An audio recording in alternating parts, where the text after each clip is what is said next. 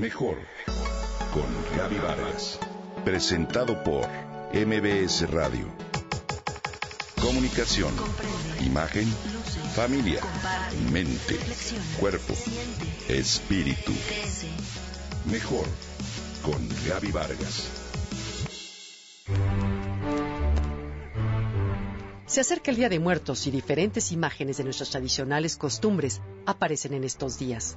Sin lugar a dudas, una de ellas es la tradicional Catrina, de quien hoy te comparto algunos datos interesantes. José Guadalupe Posada fue un pintor y caricaturista mexicano, famoso por sus litografías con escenas de muerte, pero sobre todo por sus estampas populares y diferentes dibujos inspirados en el folclore mexicano. Posada tenía especialmente un talento para el grabado, por lo que a los 16 años de edad, su padre le permitió tomar el taller profesional de Trinidad Pedroso, de quien aprendió los métodos de arte litográfico.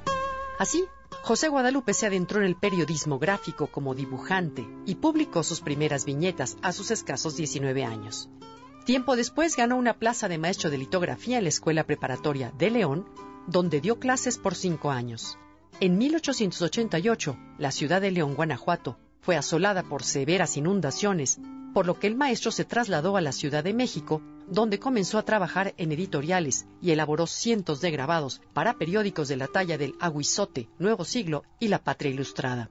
Tan grande como Goya, Posada fue un creador de una riqueza inagotable. Ninguno lo imitará, ninguno lo definirá. Su obra es la obra del arte por excelencia. Esto lo dijo Diego Rivera. Posada retrató a través de calaveras la esencia de los pesares y alegrías del pueblo que vivía diferencias sociales durante el porfiriato. Hoy estas se relacionan con el Día de Muertos, pero en realidad representan la vida de la sociedad en aquella época. Así, su obra abarca temas que van desde sus calaveras hasta imágenes de ultratumba, desastres o catástrofes naturales y accidentes. Sus calaveras vestidas con ropas de gala no son otra cosa que un retrato de la miseria, de los errores políticos de la época, pero sobre todo de la hipocresía de una sociedad. De ahí surge la Catrina, originalmente la calavera garbancera, una crítica a los garbanceros, es decir, a aquellas personas con sangre indígena que pretendían ser europeos y renegaban de sus raíces y su cultura. La calavera garbancera no tiene ropa, solo lleva un sombrero. Posada pretendía dar a entender con ello la incongruencia de aparentar ser quien no eres. Este ícono inspiró a innumerables artistas como Diego Rivera, quien finalmente dio nombre a la Catrina al pintarla con ropa por primera vez en su mural Sueño de una tarde dominical en la Alameda Central. Catrín es una palabra que actualmente se usa para señalar a un hombre elegante y bien vestido, una imagen clásica de aquella época. Por eso la calavera garbancera se convirtió en la Catrina. La Catrina, desde entonces, es un ícono cuyo objetivo principal es rescatar y preservar nuestras tradicionales costumbres del Día de Muertos. Su vestido elegante y diseñado por Rivera es el mismo que se usaba en los sepelios de aquel entonces, todo blanco y con una franja negra transversal. Su sombrero lleva, a decir de los expertos en el tema, flores de amapola que adormecen al pueblo. Sus colores representan los mismos del maíz teotihuacano.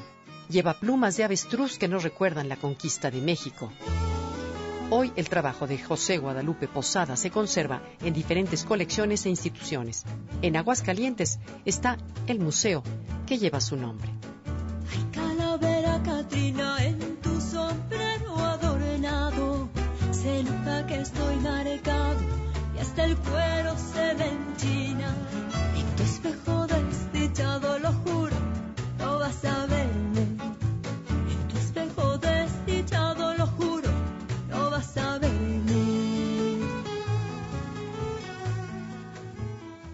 Comenta y comparte a través de Twitter. Gaby-Vargas. Mejor con Gaby Vargas. Presentado por MBS Radio.